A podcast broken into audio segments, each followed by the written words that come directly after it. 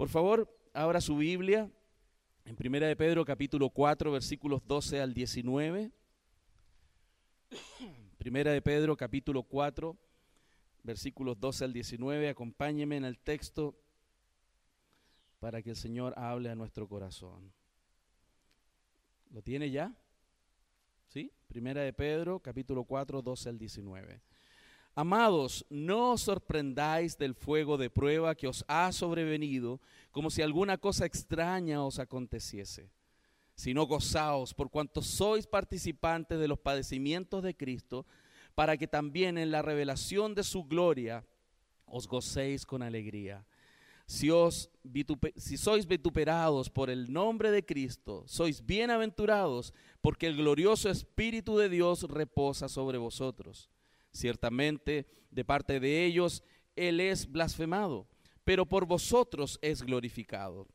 Así que ninguno de vosotros padezca como homicida o ladrón o malhechor o por entremeterse en lo ajeno, pero si alguno padece como cristiano, no se avergüence, sino glorifique a Dios por ello, porque es tiempo que el juicio comience por la casa de Dios y si primero comienza por nosotros, ¿cuál será el fin de aquellos que no obedecen al Evangelio de Dios? Y si el justo con dificultad se salva, ¿en dónde aparecerá el impío y el pecador? De modo que los que padecen según la voluntad de Dios, encomienden sus almas al fiel Creador y hagan el bien. Oremos. Señor, hemos leído tu palabra, que es santa, perfecta, suficiente, sin errante es infalible, Señor. Pero nosotros, Señor, no somos así. Yo no soy así. Y es por eso que necesitamos tu dirección, Señor. Tu palabra perfecta es predicada por hombres imperfectos, Señor, para que la gloria sea tuya y no de aquel que la expone, Señor. Y es por eso que en esta mañana rogamos y yo clamo a ti, Señor, para que me des gracia, para predicar cumplidamente tu palabra, Señor, y que tu pueblo sea edificado y todos, Señor, animados, exhortados, consolados, Señor, con tu palabra y que esta suficiente palabra, Señor, nos transforme también en esta mañana. Queremos ver tu gloria, Señor, y queremos ver tu gloria no solamente cuando las cosas están bien, sino ver tu gloria también cuando las cosas son difíciles. Señor, ayúdanos a ver como tú ves a mirar la, la perspectiva bíblica, Señor, también cómo enfrentamos el dolor y el sufrimiento. Te damos las gracias, Señor, en el nombre de Jesús. Amén y amén. Amén. El tema del sufrimiento nos plantea un gran desafío y aparentemente es un dilema. ¿ah? De hecho, los detractores del cristianismo van a generalmente utilizar esto como un elemento para intentar desanimarnos de la vida cristiana, cuestionar el cristianismo, porque es evidente que hay un aparente paradigma, porque si Dios es todopoderoso, no, no va a ser bueno entonces. O si Dios es bueno, no es todopoderoso. ¿Por qué? ¿Por qué está ese dilema? Porque para aquellos que ven la vida de una manera no bíblica les va a ser difícil, porque si Dios es todopoderoso, podría sacarnos siempre de los problemas podría evitarnos los problemas, podría erradicar la muerte, podría erradicar los conflictos, si Dios es todopoderoso. Pero si Dios es bueno, podríamos llegar a decir no es todopoderoso porque si Dios es bueno y quiere lo mejor para mí, ¿por qué no me evita los problemas? ¿Por qué no me saca de los problemas? Y ese aparente paradigma confunde a muchos. Entonces, ¿cómo podemos entender y cómo enfrentamos el sufrimiento? Es lo que la Biblia en este contexto también nos va a ayudar. Y necesitamos hacerlo, necesitamos comprender esto. ¿Por qué? Porque la vida está llena de dificultades. Todos los que estamos aquí, los que yo conozco más de cerca y que conozco un poco de sus vidas, como ustedes también conocen parte de la mía, hemos vivido y hemos experimentado muchas cosas difíciles juntos.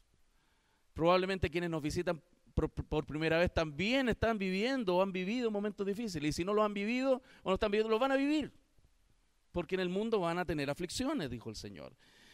Pero es interesante, la semana pasada Jonathan nos compartía cómo el sufrimiento dentro del modelo bíblico tiene un propósito. Y uno de ellos tiene que ver con la idea de mostrar amor a aquellos que sufren.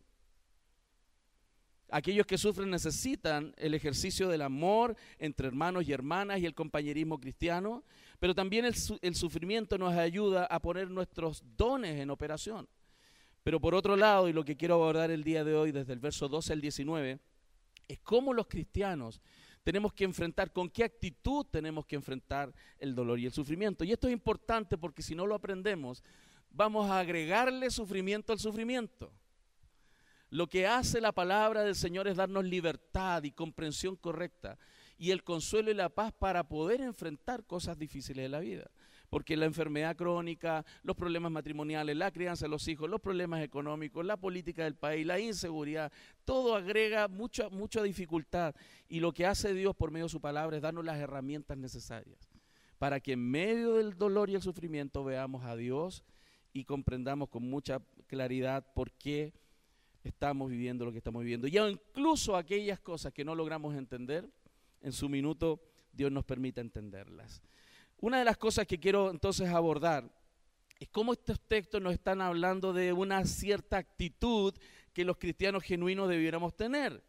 Eh, si usted se da cuenta y tiene al frente el verso 12, dice, amados, no os sorprendáis del fuego de prueba que os ha sobrevenido. Entonces la primera actitud debiera ser de no sorprendernos. Es como que, wow, ¿por qué me está pasando esto a mí? Señor, yo te sirvo, voy a la iglesia y no sé por qué, si siempre he ido a la iglesia, siempre he tratado de orar, y por qué mis hijos son así, y por qué mi matrimonio está así, y por qué me enfermé, y por qué, y por qué, y por qué, por qué. O sea, no debiera sorprendernos. No debiera sorprendernos. La primera actitud que el texto nos está diciendo.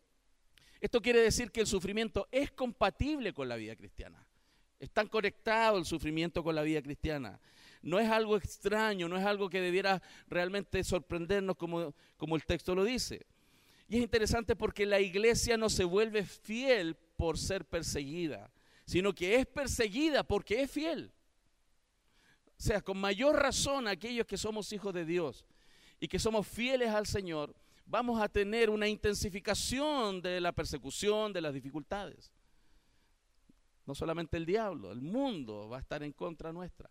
Y en este contexto, en este tiempo actual, con la acelerada secularización de nuestro país, cada día más vamos a estar quedando upside. Y vamos a tener mayor cantidad de conflictos, mayor cantidad de conflictos. Hace un par de días atrás compartía con ustedes un logo de la Universidad SEC, ¿no? Donde en la universidad ya están eh, los baños para transexuales, pansexuales, no binarios, una cosa tremenda. Y aquellos que estemos en contra de esa mirada de la sexualidad y de, esa antropología, o sea, incorrecta comprensión de qué es el ser humano, vamos a quedar upside. Cuando usted lee la Agenda 2030 de la ONU, donde la política va a ir en contra de aquellos que se levantan contra eh, lo que se está intentando instaurar, vamos a quedar upside legalmente también y vamos a ser perseguidos. Ante esa realidad, hermanos, el texto nos va a enseñar cómo enfrentar eso y todo tipo de sufrimiento. No es raro, hermanos. Pablo dice, y también todos los que quieren vivir piadosamente en Cristo Jesús padecerán persecución. Bueno, no se sorprenda. Si usted quiere vivir de acuerdo a lo que la Biblia dice, va a padecer persecución. No lo digo yo, lo dice la palabra santa del Señor. También el mismo apóstol Juan es enfático en decir en 1 Juan 3:13, hermanos míos, no os extrañe si el mundo os aborrece. Esa palabra es bien fuerte. Os aborrece. Nos, nos, van a aborrecer. Y Pablo nuevamente es categórico en Hechos 14, 22. Es necesario que a través de muchas tribulaciones entremos en el reino de Dios. Y Juan 16, 33, nuestro Señor dijo, en el mundo tendréis aflicción, pero confiad, yo he vencido el mundo. Por lo tanto, no debiera ser sorpresa para nosotros la aflicción. Porque la aflicción tiene un plan, tiene un propósito. No es siempre tan grato. Es como cuando nosotros disciplinamos a nuestros hijos. Para ellos no es tan grato ser disciplinados. De hecho, lo detestan, ¿cierto? O sus hijos cuando usted los disciplina se ponen felices. Y le dice, gracias papá por disciplinarme. Qué, qué gran padre, qué gran mamá eres tú. Te amo. No, ¿Cierto que no? Pero algo que tienes que entonces entender, que nadie pasa por el escenario de esta vida sin sufrir. Nadie. Nadie va a pasar por el escenario de esta vida sin sufrir. Ni el Señor Cristo, quien fue perfecto y caminó entre nosotros, se fue a este mundo sin sufrir. Por lo tanto, no esperes algo que no vas a pasar. No creas, pare de sufrir. No lo creas. Porque en el sufrimiento es donde Dios consigue cosas preciosas para aquellos que el Señor, aquellos que el Señor ha llamado. Por lo tanto, entender esto primero va a evitar la dificultad típica del paradigma de que dónde está Dios y por qué Dios, porque nos ayuda a entender que Dios ya ha determinado que sucedan cosas difíciles y que nosotros las experimentemos. Pero segundo, hay otra razón que complementa, es que el sufrimiento es pedagógico, nos va a enseñar, vamos a aprender. Vuelvo a usar la, analogía y la, de los niños, ¿no? No es que los niños muchas veces aprenden no porque tú le dijiste que no hicieran ciertas cosas, sino porque tuvieron consecuencias. Porque todo, todo debiéramos aprender cuando entendemos las, por, por razonamiento, ¿no? Lógico. Cuando se nos dice que no hay que hacer ciertas cosas. Pero, hermano, nosotros siendo viejos ya, todavía hay cosas que no aprendemos porque se nos dijo, sino que cuando recibimos consecuencias, ¿cierto? Bueno, el, sufrimiento es pedagógico, viene a probarnos, pero ojo, no a destruirnos. Nunca el sufrimiento a un creyente viene para destrucción, viene para probarnos. Es como el crisol, ¿cierto? Que prueba la fe, que prueba, que prueba el, el crecimiento, que prueba el cómo estamos en términos bien humanos, de qué estamos hechos, ¿no? ¿De qué estamos hechos? ¿De qué material? Porque el fuego, cuando se usa la metáfora en la escritura, y es el fuego del crisol donde se purifica el metal. Así también Dios está transformando nuestra vida. Recuerde, ¿cuál es la meta de Dios para nuestra vida en este tiempo terrenal? ¿Hacernos felices? No. Que seamos transformados a la imagen y semejanza de Cristo. Mírese al espejo en la mañana, ¿cuánto de Cristo hay? Yo me miro al espejo en la mañana y a veces me da susto. Falta mucho. Entonces digo, bueno, necesito más cocción, más olla a presión. Usted sabe, ¿no? Las patas de pollo cuando están duras, ¿qué hay que hacer? Meterle más presión. Bueno, las pruebas de alguna manera ayudan a esa transformación. Y, en ese sentido, en el Antiguo Testamento, cuando uno mira Isaías 66, 10, el, el, profeta decía, porque tú nos probaste, oh Dios, no nos enseñaste cómo se afina la plata. El metal precioso, puro, de gran valor, ha tenido que tener un proceso de fundición y de limpieza. Así también nosotros. Y el carácter nuestro, la manera de entender, la perspectiva de la vida, las prioridades de la vida, el cómo, cómo hacemos cristianismo, eso es purificado muchas veces a través de la prueba del sufrimiento evidentemente no es el ideal. El ideal es que todos abriéramos las escrituras, leyéramos, comprendiéramos, dijéramos amén y al otro día lo estuviéramos haciendo. Pero no es así. Hay una lucha en nuestros corazones con esto. Y Dios quiere trabajar porque la meta, hermano, si hay algo que la escritura yo he aprendido en el texto y lo he vivido en la experiencia, es que Dios no va a renunciar a que tú seas como Cristo. O no va a renunciar. Él va a hacer todo lo necesario para que tú tus hijos y todos sus hijos sean como Él. Y eso va a superar a cualquier estado circunstancial de felicidad o de dificultad. Y esa es la meta y Dios no renuncia. Y a veces pareciera que nos da tiempo, es como un elástico, ¿no? Y después tira. Y algunos somos más porfiados que otros, ¿cierto? Y nos damos una vuelta larga, larga, larga. Y creemos como que está todo bien y que Dios está todo bien conmigo. Hasta que el Señor, ¡pum!, jala. Y te trae a donde tenías que estar a sus pies, buscando su rostro. Damos gracias al Señor por eso, porque a diferencia de lo que Satanás quiere, Dios quiere transformarnos para su gloria. Satanás no, Satanás quiere que suframos simplemente. ¿no? Es, la evidencia, lo vemos con mucha claridad eh, ahí en el libro de Job. Eh, Satanás quería destruir a Job en el sufrimiento, pero Dios quería revelar su soberanía en el sufrimiento de Job. Satanás quería abofetear al apóstol Pablo, ¿cierto? Sin embargo, Dios quería quebrantar a Pablo para que no se envaneciera. Pablo decía este aguijón de Satanás. Sí, el diablo quiere matarnos, pero Dios quería transformar a Pablo en un hombre más humilde. Y si hablamos de ese tópico, hermano, aquí entre nosotros, de aquí nos sale, ¿cuántos necesitan ser más humildes? Yo. Soy el primero. Entonces no se sorprenda por el fuego de la prueba. No se sorprenda. Algunos necesitamos ser más humildes. Y eso es lo que yo más tengo, dijo el otro. No, no.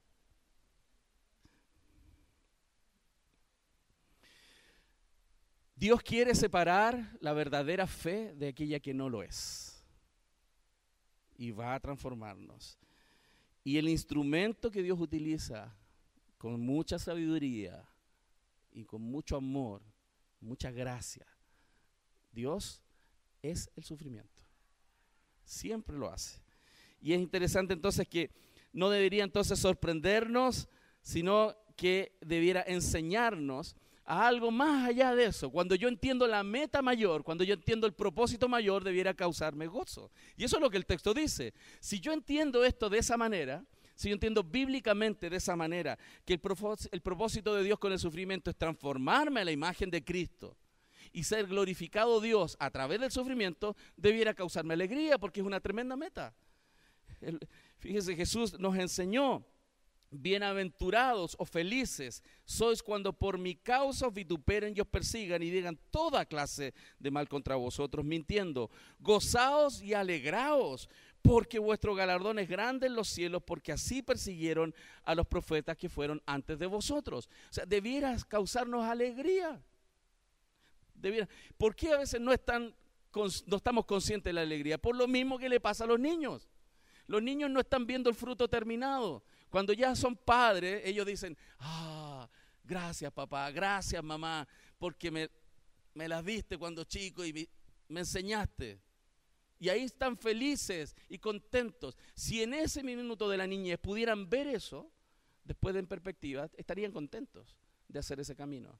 Nosotros también debiéramos estar contentos porque el Señor garantiza una obra en nosotros. Y el Señor garantiza un destino en nuestras vidas, que es su presencia eterna. Fíjense que el, apóstol Pablo demostró esa alegría en los problemas. En Filipenses, Pablo mostró alegría a pesar de que tenía detractores todo el tiempo. Pablo demostró gozo a pesar de la muerte, de enfrentarse a la muerte. Pablo cantó en la cárcel. Pablo se regocijó en el sufrimiento.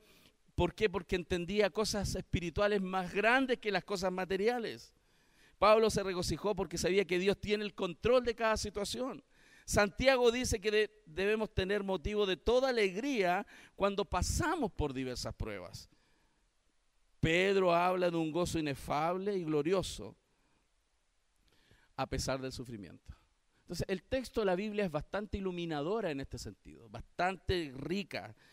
Y lo, lo, más importante, hermano, es que usted comprenda en esta mañana que Dios puede convertir el sufrimiento en bendición. Hermanos, puede convertir un valle seco en un manantial de gozo. Y a veces parece tan extraño para algunos cristianos esto. El capítulo más difícil de tu vida, compréndalo, para los hijos de Dios, el camino más difícil de tu vida, el que te toque caminar o el que estás caminando, va a ser el capítulo más emocionante de tu historia con Dios porque vas a ver a Dios en tu vida de una manera que no se ve de otra forma. Ese sufrimiento, y lo dice el texto del versículo 13, ese sufrimiento nos une profundamente con Cristo. Fíjense lo que dice el verso 13.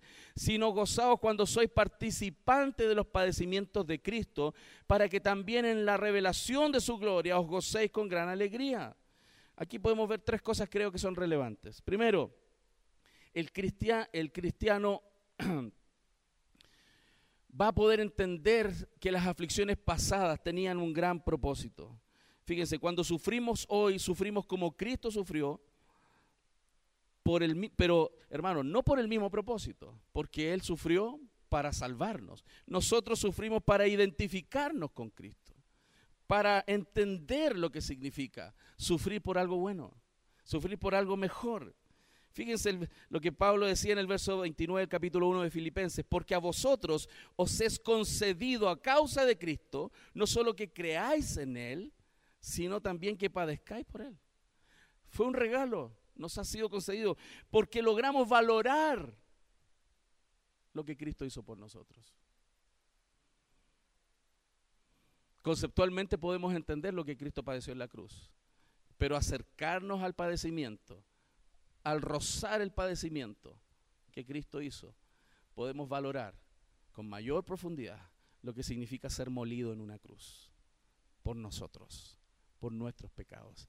Entonces comenzamos a conectarnos de mayor manera con el sacrificio de nuestro Señor. Hermanos, es importante aclarar esto, sí. No es que los cristianos estemos completando los sufrimientos de Cristo como si se requiriera más sufrimiento para nuestra redención. No, lo que Cristo hizo en la cruz fue suficiente para llevarnos al cielo.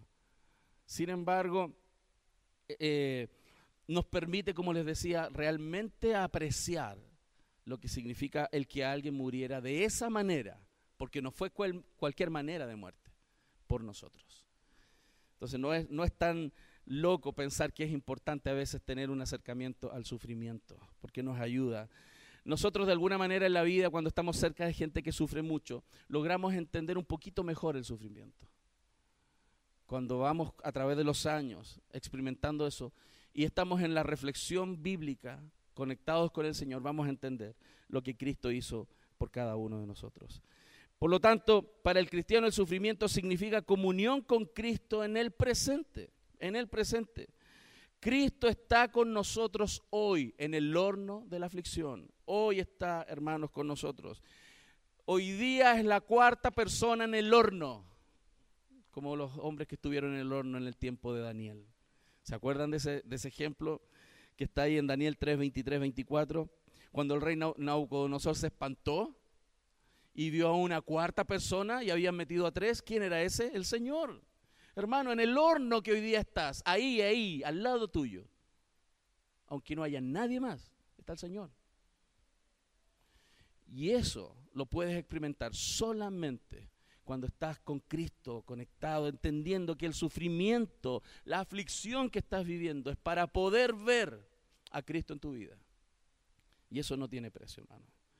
En las noches más oscuras del alma, hermano, Dios está con nosotros y nos toma de la mano. Recuerda Isaías 41, 10, dice, no temas porque yo estoy contigo, no desmayes porque yo soy tu Dios. Yo soy tu Dios. Que te esfuerzo, siempre te ayudaré, siempre te sustentaré con la diestra de mi justicia. Todos los ríos, las olas, los conflictos grandes de la vida, hermanos, tienen ese sentido, ese propósito, para mostrarnos la presencia del Señor, no solo por ahora, sino hasta el fin, sino hasta el fin. Y en tercer punto aquí, el, el sufrimiento también significa compartir la gloria futura. Hermanos, Dios no reemplaza el sufrimiento con gloria, convierte el sufrimiento en algo glorioso. Y eso es diferente, diferente. No es que simplemente va a sacarme el problema porque eso sería, digamos, algo bueno. Que un problema grande y doloroso de un día para otro cambie. Se acabó el problema. Felices estaríamos, ¿no? Pero hermano, esto es más grande que eso. Es que en ese sufrimiento, hermanos, yo voy a ver a Dios y su gloria. Y voy a experimentar la gloria de Dios. No es salir del problema necesariamente, sino es ver a Dios en el problema ahí muy de cerca. Necesitamos mirar el sufrimiento, hermano, en esa perspectiva. Y por supuesto, eso apunta a la gloria futura, donde veremos a Dios de manera plena. Hoy día vas a experimentar a la presencia de Dios de una manera que apunta a ese momento glorioso, donde estaremos frente al Señor por siempre. Y esa gloria futura también debería alentarnos. Esas experiencias reales de ver a Dios hoy día en tu vida, no conceptualmente, porque puedes tener una correcta ortodoxia, pero no viviéndolo realmente en tu vida. Esa realidad de Dios presente está apuntando como destellos a la presencia plena que tendremos con el Señor por siempre. Y es por eso que Pablo lo decía en 2 Corintios 4:17, esta leve tribulación momentánea, es bien interesante los términos, leve tribulación momentánea, y la lista de términos que él usa para sus propias tribulaciones, yo no la quiero golpeado, apaleado, casi a punto de morir, perseguido. Yo no quiero ni, ni una tercera parte de eso. No la he vivido de esa manera. Y él dice a eso le llama leve tribulación momentánea. ¿Por qué? Porque está en la perspectiva de la gloria. Y esa realidad de ver a Dios en su vida le permite declarar, inspirado por el Espíritu Santo, que esa leve tribulación produce en nosotros un cada vez más excelente y eterno peso de gloria de ver a la gloria de Dios en nuestra vida. Eso no tiene precio, hermano. Pablo incluso llega a decir en Romanos 8, 17, si es que padecemos juntamente con Él, para que juntamente con Él seamos glorificados. Esa es la vida del creyente, rara para muchos. Claro, esto es extraño para el mundo, extraño para aquellos que se pierden, para aquellos que amamos al Señor. Podemos comenzar a verlo como un privilegio de caminar con el Señor. Hermanos queridos, el verso 14 dice, si sois vituperados en el nombre de Cristo, sois bienaventurados, porque el glorioso Espíritu de Dios reposa sobre vosotros, ciertamente para, de parte de ellos, Él es blasfemado, pero por vosotros es glorificado. Sufrir, sufrir por Cristo, perdón, es una dicha en este sentido. Cuando afrontamos el sufrimiento sin amargura, sin murmuraciones, sin rebelión, pero sometiéndonos a Dios, el Espíritu espíritu de gloria, dice el texto, reposa en nosotros. Y esto promueve la gloria del Señor. Es evidente que siendo humanos, nuestra primera reacción frente al dolor es tratar de evitarlo a toda costa. Es tratar de buscar eh, cosas que atenúen el dolor rápidamente. Tratar de buscar un plan, una estrategia para salir del problema. Y es muy humano muy humano. Pero hermano, la Biblia nos está mostrando que en el sufrimiento, en la persecución, en la agonía, nuestra primera reacción debiera ir y ser estar con Dios, porque Él está contigo. No es extraño que empecemos a llamar y a buscar ayuda a mil lugares, mil canales de ayuda, y empecemos a buscar apoyo. Y no está mal, es muy humano. Pero yo te animo que el Señor sea tu fuente porque ahí es donde vas a encontrar verdadera paz, gozo y sabiduría para el problema, para enfrentar ese problema. Segunda de Crónicas nos muestra cómo estas cosas que parecen locura para muchos son cosas reales y uno puede ver a Dios. En Segunda de Crónicas 20:22 se muestra cómo el pueblo de Judá, rodeado por ejércitos, rodeados por Edom, Amón, Moab, vieron la gloria de Dios. ¿Y cómo la vieron? Cantando. Cantando. No quiere decir que el canto aleja a los enemigos, sino que cuando hay un corazón rendido al Señor que alaba en medio del problema, Dios se manifiesta. Dios no va a dejar su nombre al azar. El verso 22 dice, y cuando comenzaron a entonar cantos de alabanza, Jehová puso contra los hijos de Amón, de Moab y del monte de Seir las emboscadas de ellos mismos que venían contra Judá y se mataron los unos a los otros. Eso parece un cuento de chiste. Uno diría, si uno no, no creyera la palabra del Señor, uno diría, nah, ¿cómo va a ser? ¿Cómo va a ser si, cómo se van a matar entre ellos? Solamente esas cosas pasan.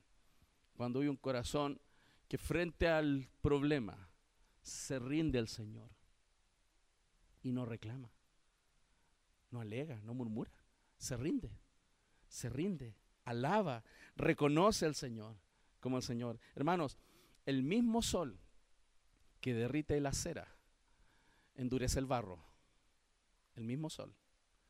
Los cristianos en medio de los problemas y en medio del sufrimiento nos inclinamos al Señor. Señor, no mi voluntad, sino la tuya. Eso permite ver la gloria del Señor.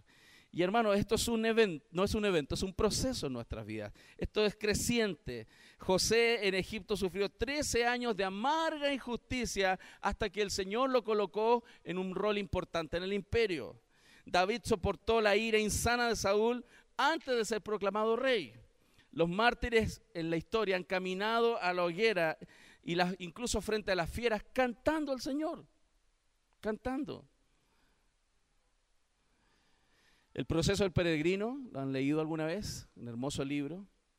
Ese libro sale como fruto de gran aflicción en la vida de Bunyan.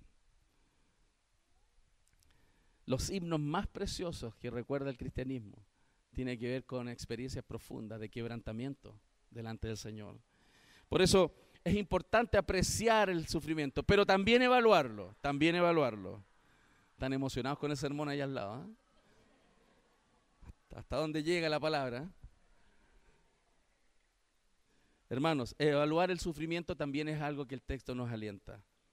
El verso 15 al 18 también nos muestra que no todo sufrimiento es parte de ese plan directo, en el sentido de que Dios lo está intensificando. Fíjense el verso 19, de modo que los que padecen según la voluntad de Dios, y no todo sufrimiento glorifica a Dios, pero si alguno padece como cristiano, no se avergüence, sino glorifique a Dios. Por ello, o sea, si nosotros estamos sufriendo por consecuencia de nuestras malas decisiones, bueno, evidentemente eso no era lo que Dios quería. Pero Dios va a tornar eso para bien igual. Pero evidentemente no significa que yo debo hacer las cosas mal porque el propósito de Dios es que yo sufra las consecuencias. No. También tengo que ser sabio, ¿no? Hay sufrimientos causados por el hombre mismo. Y todos los que estamos aquí, creo no equivocarme, no quiero ser categórico, estamos sufriendo hoy día consecuencias de malas decisiones de nuestra vida en alguna área de nuestra vida, más de alguna. Y si no es así, gloria al Señor. Evidentemente el texto también nos muestra que un cristiano no puede ser un alborotador, un conflictivo, un peleador, una persona que quebranta las leyes, que anda haciendo lo que él quiere sin, sin rendirle cuentas al Señor.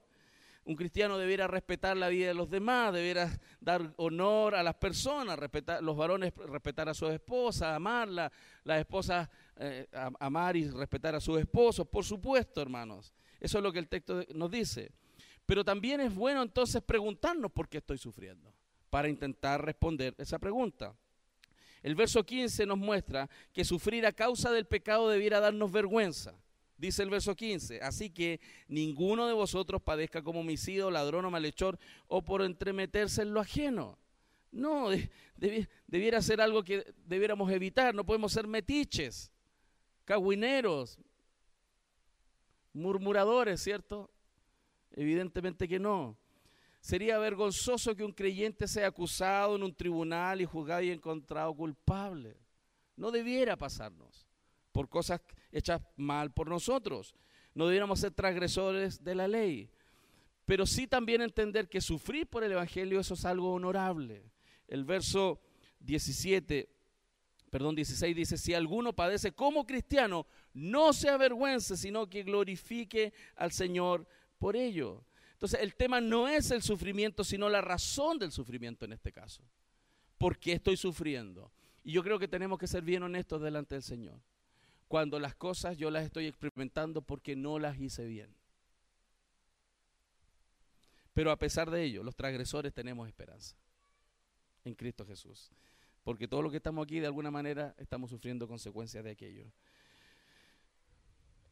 Pedro, el mismo que escribió esta carta y que está diciendo, hablándonos del sufrimiento, el mismo tuvo vergüenza de Jesús en un momento de su vida. Tres veces negó al Señor frente al sumo sacerdote.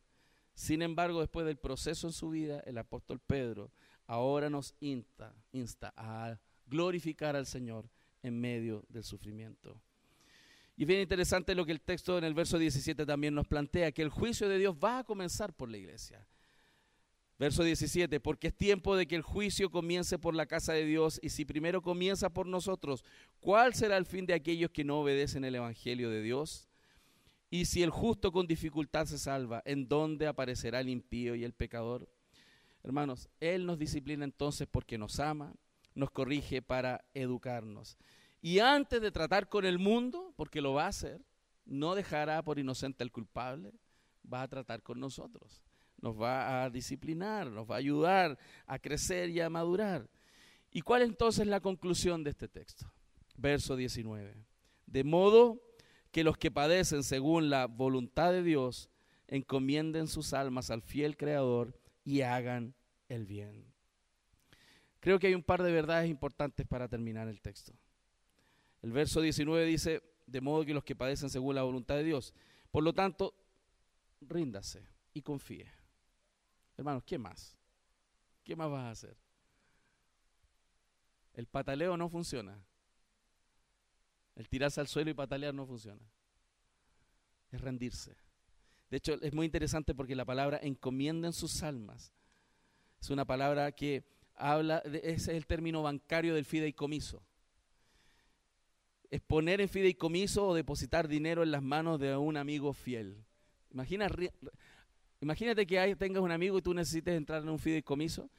Todos tus bienes, todo lo que tú has hecho, pasárselo a su nombre de manera ciega. Toma, ahí está. Todos mis bienes, toma. Yo confío en ti. El Señor espera eso. Él espera eso. Que tú firmes y le entregues tu vida completa en sus manos. De manera ciega. Ese fideicomiso. Hermanos, y Él es confiable. Yo sé que ninguno de los que somos, estamos aquí somos totalmente confiables. Pero Dios sí. Dios sí.